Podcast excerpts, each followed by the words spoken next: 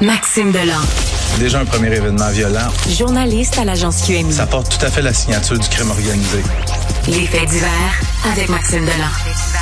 avec Maxime Delan.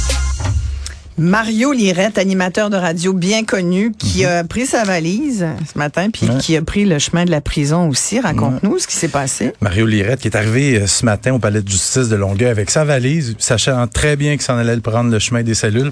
Puis avant d'entrer dans la salle d'audience, il s'est adressé brièvement aux journalistes. Il a dit qu'il était zen à l'idée de s'en aller en prison. Il y avait un message pour ses petits-enfants. Grand-papa sera pas là à Noël. Qu'est-ce qu'il a fait? L'animateur de radio de 71 ans, il avait plaidé coupable à quatre chefs d'accusation de fraude. Euh, il a reconnu avoir fraudé quatre banques et un entrepreneur. Des banques? Oui. Il a fraudé des banques? Quatre banques et un entrepreneur de la rive sud de Montréal pour près quand même d'un million de dollars. Euh, le juge a entériné la suggestion commune de la Couronne et de la Défense et a condamné Mario Lirette à une peine de deux ans moins un jour de détention. Selon ce qui avait été dit en cours, l'animateur de Radio Déchu, qui avait des, des gros, gros problèmes d'argent, a utilisé selon les termes de la Cour, des supercheries et des mensonges pour obtenir des prêts d'argent, des sommes qu'il n'a jamais remboursées entre autres un, entrepreneur de la Rive-Sud à qui il avait emprunté 75 000 et Mais des banques aussi? Ouais, son stratagème exact, je, je, je le connais pas parce que j'ai pas assisté aux procédures. Par contre, avec l'entrepreneur, il semble qu'il aurait dit à cet entrepreneur-là, tu sais, tu peux me passer de l'argent. Écoute, je suis Mario Lirette. Je, je, je, vais pas brûler mon nom ben pour ça. Ben c'est exactement ça. c'est exactement ce qu'il aurait dit. Mm. Et l'entrepreneur a peut-être été un petit peu dupe, et il a fait confiance. Aujourd'hui, il le regrette amèrement. Mais c'est c'est pas une petite peine. Hein? J'ai trouvé ça. C'est beaucoup, mais là tu viens de dire un ben, million. Quand même, je comprends près, plus. Près d'un million de dollars, ouais. Deux ans de prison. Ouais. Fait que c'est une fin de carrière un peu. Euh, en queue de poisson pour euh, Mario Lirette, qui a été, je pense, un des, des ben, animateurs de radio. une grande star de la radio musicale. Mais on sait que Mario Lirette a eu une... une c'était il y a eu une époque. Écoute, il y a, eu, il a, ah hein? ouais, il a, écrit un livre, il y a eu des documentaires sur cette époque de la radio où euh, c'était Hollywood. là C'était mm-hmm. la, la drogue, l'alcool, les, hélicoptères, les filles. C'était la, la life. là C'était la grosse vie euh, de jet set. Il a peut-être abusé un petit peu des bonnes choses, Et Monsieur Ouais, c'est ça. Ben écoute, c'est Ouais, bon. Euh, armes blanches qui ont été saisies dans une école de Gatineau. Ouais, il y aurait cinq armes blanches, cinq couteaux qui auraient été saisis depuis le mois de septembre à l'école secondaire de la Nouvelle Ère dans le secteur d'Aylmer à Gatineau.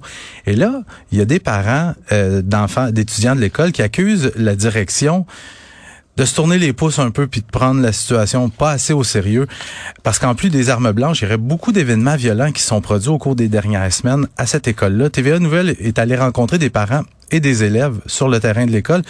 Il y a une mère qui raconte avoir discuté avec le directeur au sujet de la situation, des armes saisies, puis le directeur lui aurait répondu tout bonnement, écoutez madame, il y en a sûrement d'autres élèves dans l'école qui ont des couteaux comment un peu en banalisant la situation. Il y a une autre mère qui raconte que il y a des élèves qui ont eu euh, les pneus de leur vélo euh, dessoufflés à coups de couteau. Crevés, ouais, crevés, pardon, à coups de couteau. Il y a des, il y a même des étudiants, eux autres même qui vont à l'école, qui ont dit que particulièrement ces derniers temps, il y a beaucoup d'événements violents, beaucoup de bagarres. Des profs qui se font frapper. Ouais.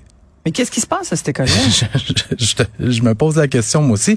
Et euh, ben justement, puis les parents sont en quête de réponses, ils se posent des questions, sont inquiets. Et il y en a certains d'entre eux qui ont même lancé une pétition pour exiger une plus grande transparence de la part de la direction, qui selon eux prend la situation beaucoup, beaucoup trop à la légère. Les parents qui disent qu'il faudrait vraiment que l'école engage plus d'agents de sécurité. Mm-hmm. ben, tout ça survient, tu sais, je t'en ai parlé plus tôt cette ben semaine, dans un contexte où depuis le début de l'année scolaire, il y a près d'une quinzaine d'établissements scolaires qui ont été confinés ou évacués, euh, que ce soit pour des menaces sur les réseaux sociaux, des, des individus potentiellement armés aperçus dans l'école ou sur le terrain de l'école, des alertes à la bombe.